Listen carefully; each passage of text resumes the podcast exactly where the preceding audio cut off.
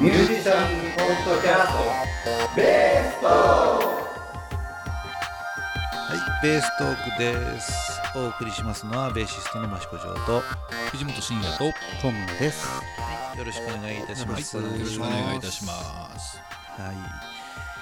えー、梅雨が明けそうですね。今日ね、今日ね、まあいつも通り日付を言うと7月31日、今日は、そういう感じになりますね、ようなんか久しぶりに晴れましたね。ね。すごい晴れ方が違うもんね。ね、とてもいいです。これが流れる頃にはもう梅雨明けだ明日、明後日にはもう明けてるのかなと思いますね。といいですね。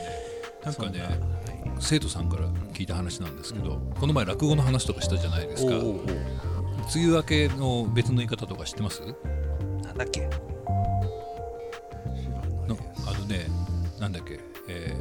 葵の花が上まで咲いたら梅雨明けっていう立ち葵っていうねとても綺麗なお花なんですけどそんでねたその立ち葵が花が咲いたら梅雨入り。それが一番てっぺんもうままっすぐ上に立っててそれがどんどん下から順番に咲いていくんですよ。で一番上に咲いたら梅雨明けですっていう。なかなかねこれは小粋な日本人的なね。そうそうあの言い回しだなと思っててもいいなって覚えました。僕もね、梅雨に関して、ね、聞いたことがあるんですよ。うん。うん。ね、日本では梅雨って言いますけどね、外国には梅雨ってないんですねって言うんですね。うん、えなんで？外国で何て言うか知ってる？梅雨のさあ期待してますよ。外国ではスープって言うんですって っていうのをね。ありがとうございます。よくやってるあの近代人というところでやってるね、えー、あのリーダーがよく言ってましたね。はい。梅雨ね。梅雨。梅雨ね、うん、アメリカじゃスープって言うんだよ。そんな話ですけど。ね。あのまあ、まあ、今日が7月の31日ということでですね、えー予定通り明日から3日間僕はその米沢美久さんというねサックスのお姉様と、えー北関東ツアー3日間やらせてもらうという前日に今日は撮っておりますが、ね、そのギターのですね小川さんが書いてる本をちょっと紹介しようかなということで持ってまいりました、まあ小川さんはですねこの人は、まあ自分で何者なのかっていうのを言ってるんですけど、えーまあ、作曲家でもありギタリストでもありプロデューサーでもあり、まあ、社長業もやっていて、まあ、いろんなことやってる。で執筆家もやっている。ということですね、えーミュージシャンの金のバイブル、ね、音楽家になるための89の心得っていうのをですね、えーどっかで連載したのをまとめたのかな？という本なんですけど。これはもう特にねプロのミュージシャンになる人は読んどくといいですよっていう感じの本です。まああんまり詳しいな内容はね僕も読んだのずいぶん前なので、えー覚えてるところを23紹介できるといいかなと思うんですけど。あちなみに、はい。あの益子先生とその小川さんとのはい。慣れ初めは、慣れ初め。そうそう。今ね普通に小川さんって言ってましたけど。誰？誰なんだってはい。いう。小川さんっていうのはですねね、まあ、今回のその米沢さんと一緒に、えーツアーに来るギタリストの方なんですが、えっと、僕のねあの大学のジャズ研の先輩にあたりますね。はい。進行が前からこう熱いっていうことそうですね、えーございましたね。先輩後輩で、えー何度か一緒に演奏してもらいましたという感じでございます。でまあ覚えててもらってですね、まあ、僕は栃木に住んでいて、まあ、向こうは東京に住んでるわけでねで栃木というか北関東にツアーに来るんだから、まあ、使ってやろうかなというぐらいの感じで多分声をかけてくれたのかなという感じでございます、はい。コネでございますね。はっきりコネで。ございます、ね、腕前で言えばねもっといいのがいるんじゃないかとかね。ね 自前で用意すればいいんじゃないかと思うんですが、まあ、予算も安く使えるんじゃないかということで。まあ僕が使っていただけたという感じでございますよね。はい。そんな感じなんですけどねこうそうですねとは言えない。いやいや本当そうですよ、うん。まあねまあでねまあ機会をもらえたので頑張ろうかなと思うんですけど。いやいや素晴らしいですよ。うん。ね本当に素晴らしい。まあそのじゃあこっちの本の話に戻しますとですね、えーまあ、ミュージシャンになりたい人はね、えーこれを見るとですねすごく参考になる話が載ってるんですけど、まあ、当たり前にね例えばじゃあプロになりたいですっていうすごく、うん、差があるっていうと変ですけどね。なんでしょうね、えーまあ、例えばバイトとかしてねあバンドやってるんだって話をするとね武道館に出たいのとかってそういう話をする人がいたりするんですけどまあそういうプロもいるし、まあ、僕なんかレッスンしてね、えー、プロでやってますとかね、えー演奏してお金もらってます。っていう人もたくさんいるしテレビに出てるからとかじゃなくてテレビに出てなくてもたくさんやってる人はいると、えーいろんなプロの人がいるわけですね。なのでプロというのはですねすごくいろんなプロがいるのでね、自分がどういうプロになりたいかっていうのをしっかり持っておくといいよとかね、えーあんまりこう、うん自分からかけ離れたところを追いかけていくのも辛いよねとかね、そんなふうに思うわけですよね、えー。なので、まあ、心構えとしてね、えーどっちかというと自分はアーティストであるみたいなね、感じのところは、まあ、一応持っていかなきゃいけないんですけどやっぱプロっていうと何か求められてなんかこうね、えー出せるものがプロなんじゃないかなみたいなことを言ってますね。なので、まあ、今回のようにね、まあ、僕は栃木に住んでてそっちの方回るから弾いてよって声かけてもらうのはすごくありがたいことでね、えー一応プロとして見てもらえてるのかなみたいな感じではあります、うん。ただアーティストってなるとやっぱ自分で CD 使って作ってね、えー売れた売れないでプロかどうかっていう判断になっちゃうと辛いじゃないですか、うん。だけど、まあ、演奏家としてね呼ばれて演奏しますっていうプロもあるし、うん。アーティストの面だけじゃなくてそういう実務的なプロもいますよねみたいな話をよくしておりますね、はい、でまあ覚えてる話をもう23するとですね例えばじゃあなんかオーディションを受けるとするじゃないですか、ね。えーあなたは何が得意なんですか？って聞かれるわけですよ。でその時に言っちゃいけない言葉が何かって分かります？あなたは何得意ですか？って聞かれた時に言っちゃいけないのは何か。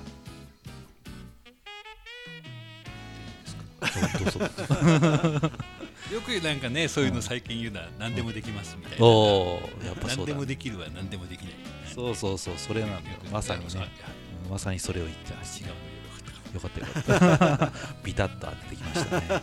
そうそうそう。なオーディションで使うときにあなた何ができるんですか？何が得意なんですか？って聞かれたときに僕は何でもできますっていう態度は良くないっていうんですよね、うん、そういう人はやっぱり5万というわけですよ。何でもできます。当たり前なわけですよね。じゃなくてあなたのとんがってる部分はどこなんですか？と、ね、メタル系の早弾きなら負けませんとかね、アレンジが得意ですとかね、うん。作曲が得意ですとか、うん。まあそういう自分がここが一番尖っていて他のことは当たり前に普通にできますよっていうところを見せないとオーディションしてる意味がないらしいんですよね。だ例えばそのオーディションでじゃあ今回はそういう早弾きの人じゃなくてこういうのを選んでんだけど、うん、聞いてみたらあなた早弾きが得意そうだからそういう仕事があったら振るねみたいな関係ができるらしいんですよね。なので、えーちゃんと自分はこれが得意ですっていう尖ったところをね尖り続けてやんないといけませんみたいな話はされてましたね。本の中でね。非常に、うん参考になればと思います。ね何でもできれば何でもできないってすごいよね、うん、そんな感じですよ本当、何でもできますって言っちゃいますけどね。はい。まあ、あとはまあ当たり前にね社会人の話でね。もうメールはとにかく早く返せとかね、うんやっぱり仕事振られたメールの時にやっぱ返事遅いとね他の人に仕事回っちゃうんですよ、うん、本当まあさっきねちょっと出てきたスープだっていう人がね 電話くれるんですよね。よくね。し仕事つうかまあここでやる演奏あるんだけどつって。電話くれるじゃないですか。で電話取れないとかけ直すんですけどかけ直した時にねああごめんもう決めちゃったって言うんですよ。早っと思うんですけど、うん、なまあいくらかせっかちなんですよね。なので電話がタイミング取れるとまあ空いてれば決まるし空いてなかったら次の人ってなるんですけどなんで本当タイミングが重要でそのメールをポンって来た時にまあ1分2分で返すっていうのはね まあ早ければいいんですけど別にまあ1時間以内とかね。まあ半日だと多分遅いんですよね。朝来たメールが夕方とかだともう全然遅くてその間に多分違う人に話行ってるというか、ね、大きな仕事であればあるほどねもう何人にも声かけて早いもん10人とかだったりまあ、5個ある仕事に10人だからまあ2分の1で振るとかねでもあるだろうし。なのでとにかくうんスケジュールが分かんないから返事がねスケジュール分かってから返事しようじゃなくてスケジュール分かんないんですぐ確認して連絡しますっていう返事だけでも早くするとか、とにかくメール見て反応してますよっていうのをねとにかく出さないといけないですねみたいなことは書いてありますねまあ当たり前に普通の社会人としてねうんこれが浸透してくれるといいなって僕は思っていて、うんまあ、仕事関係のねメールでもね余裕でこう23日待たせる人ってたまにいますよね、うんいないですか？あまあ、いろいろあの、まあ、私も仕事の通常の業務を今ほとんど E メールベースで、うんうん。えー全てが進んでいくと言っても過言ではないぐらい、えーの,、ね、あの私なんかははいそういう業務ですけれども、やっぱりこうあの社外の人との連絡でもやっぱりすごいやっぱ差がありますよね。あのまあ、自分なんかももうやっぱりとにかくスピードを命で考えてるので、うん。もうとにかく来たらもう瞬間的にうん。返すというか。でまあねあのすぐに回答できなければ、あのすぐに回答できないけどちょっと待ってね、うん。みたいなね。レスポンスしますよねとりあえずね。なんかそれをやらないとやっぱり進んでいかないのでただあの外部での人ではねもう本当に平気で1週間ぐらいスコーンって抜けててね、あの1週間た経ちましたけども これ読んでますか？みたいなうん。メールをするとねああ進めてますみたいなとうん。ころもあるし、あーこの人はちょっとうん。もういまいちだなって気そう思いますよね。思いますね、ただまあよっぽどまあ信頼してる間柄でねうん。こういうやり取りはまあ23日かけてやるもんだっていう人は除いてですけど普通は見たら即返すみたいな風な関係じゃないと、まあ、音楽業界業界だと特にこうねうんレスポンスが早ければ早いに越したことないよって話はされてますね、うん、だまあなんでしょうね。最近はそうですか。あの LINE ね若者は LINE ばっかり使ってて、人たちはね、もうあれじゃないですか。あのメールのエチケットを今更教えてるみたいな話ありますよね。題名とちゃんと何々様と今はでも LINE とかのがもうねスピーディーな時代になってきてるから、何分以内に既読がつかないと こういろいろね男女の関係がもね。つれてしまう、うんそうそうそうそう既読スルーとかね。既読するあそれも嫌ですよね。既読したんだったら何か一個でもスタンプくれとかね。ありますけど未読でスルーするとかね、うん。見てないふりして分かってるけど仕方しようとかね。それも俺なんかイライラするんですよね。なんかね仕事だけじゃないかも、重要な時代時代としてはもうなんか、仕事以外でもなんかそういう友達関係とかでもいろいろ出てくる支障があるかもしれないですね。そうですね。うん。今の時代。だまあ、うん。メールの返信は早い方がいいよって思います。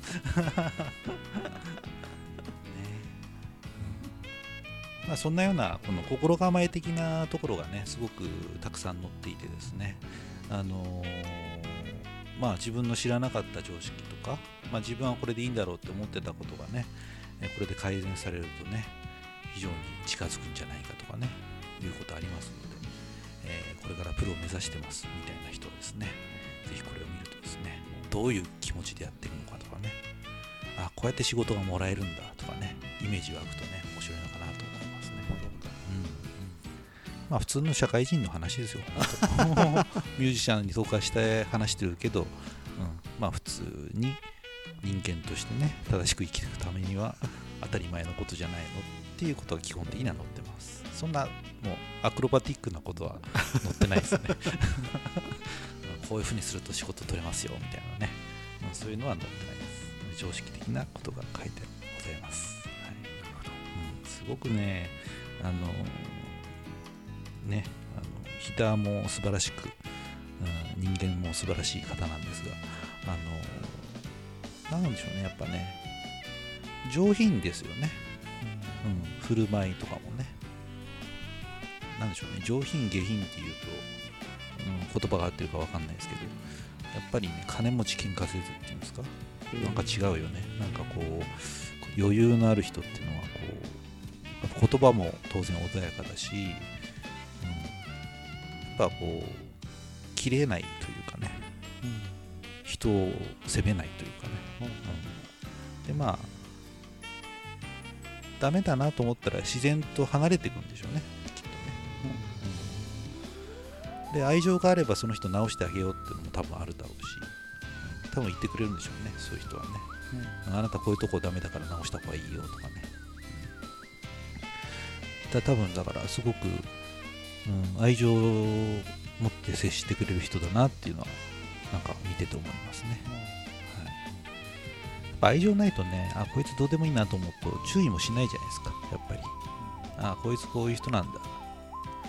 でまあ特に自分から近づくこともないしなと思えばね勝手に離れてきちゃうだけですけど、うん、そういう点ではですね、えーしっかり僕もしお叱れる大人になりたいなみたいなとこありますよね、うこいつダメだなと思ってねスルーしてるとダメだなもう十分叱ってるっていう、ね、ありますか？十分叱ってますか？いやあのねあの前ねライブで。マシコ町って怖いらしいよ。ってそういう、ね、そうそうそうそうそう。そんなことありました街で出るなら十分です。恐れ入りました。この本が役に立ってるということですね。ね。そうですね。はい感じの方とね明日から一緒にやらせてもらいますよ、ね、いいですね。頑張ってきます、という感じでございます、はい。ぜひ。えベース会のチラシを持って。ーそうですね。まあでもね、せっかくですからこれをこれを聞いてくださってる方はぜひあのね米沢美久さんのアルバムも、ね。今サブスプスクリプションでも聴けますし、で聞けますね。ぜひぜひ聴いていただいて、ね。そうそうそう、そこでもご機嫌なギター聴けますよ、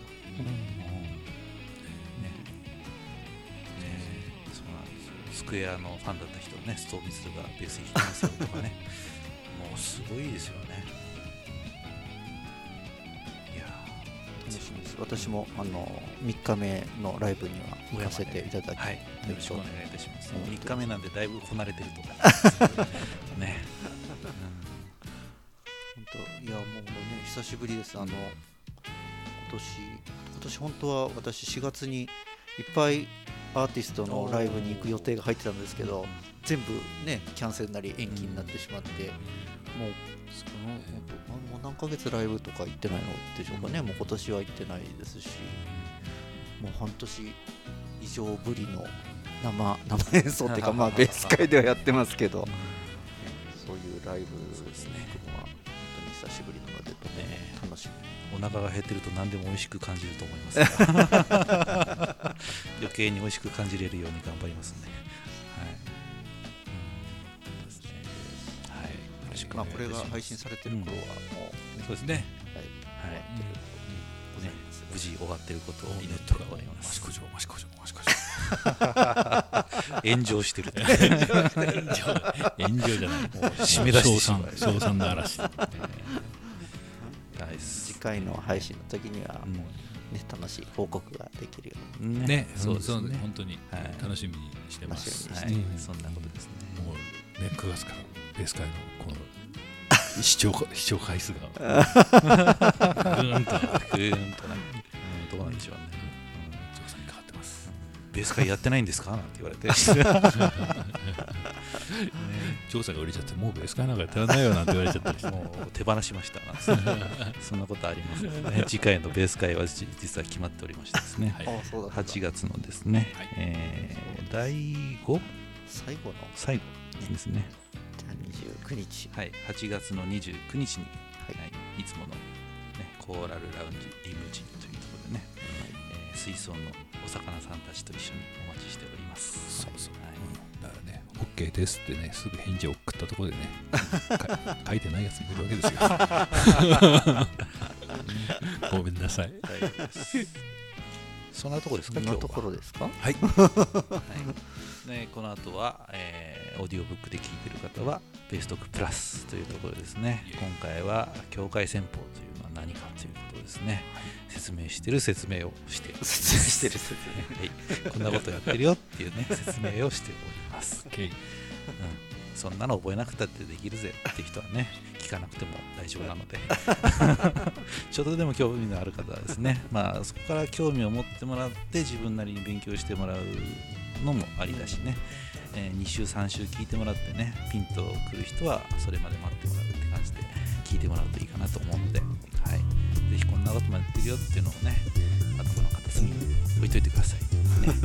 えー、audiobook.jp から聞き放題プランで聞けるようになっております。よろしくお願いいたします。お願いします。はい、それでは、えーポッドキャストの方はここまでということで、はい、また聞いてくださいませ。はい、お送りしましたのは、ベーシストの益子城と、は藤本慎也と明トムでしたい、ありがとうございました。はいありがとうございました